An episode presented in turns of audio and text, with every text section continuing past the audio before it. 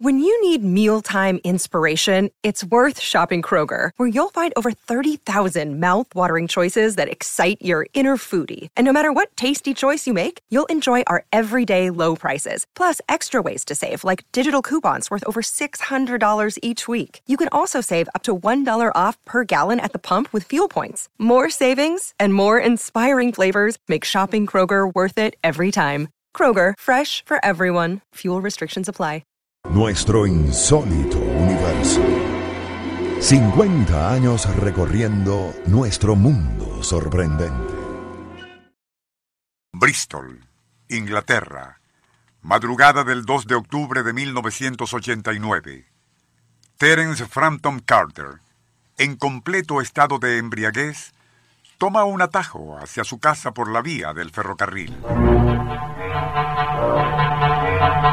Pero es tal su borrachera que termina resbalando para caer entre los rieles.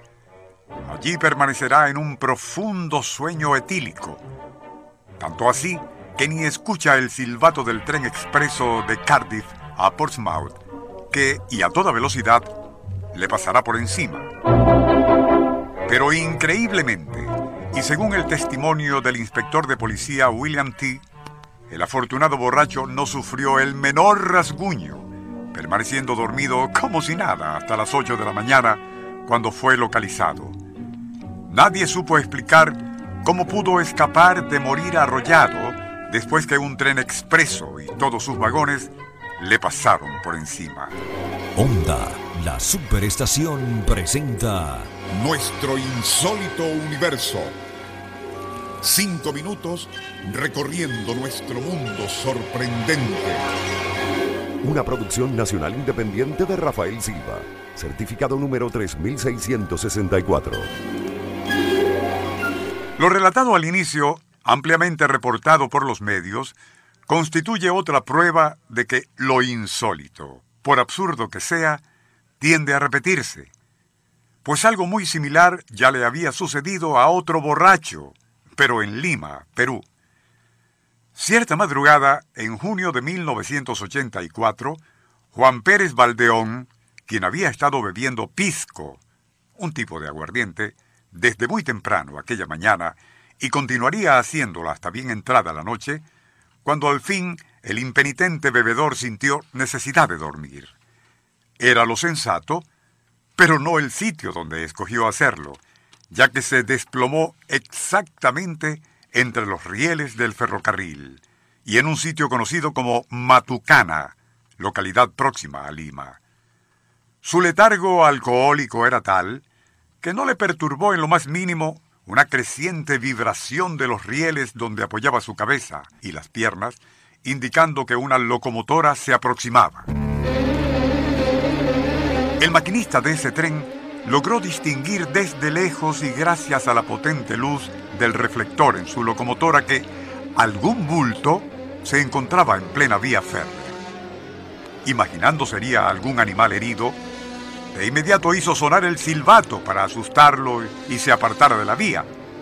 Pero aquello que permanecía entre los rieles ni se movió. Fue entonces cuando se dio cuenta de que se trataba de un hombre acostado en plena vía. Inmediato aplicó los frenos, aun sabiendo que las ruedas metálicas, aunque ya estuviesen detenidas, continuarían resbalando sobre los rieles. Y así fue mientras el maquinista se mantenía haciendo sonar el potente silbato de la máquina.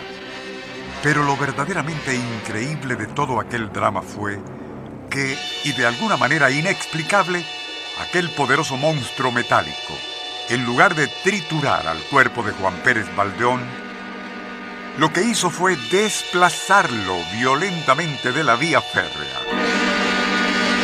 Fue así como el afortunado borracho, aún dormido, sería lanzado hacia el fondo de un barranco.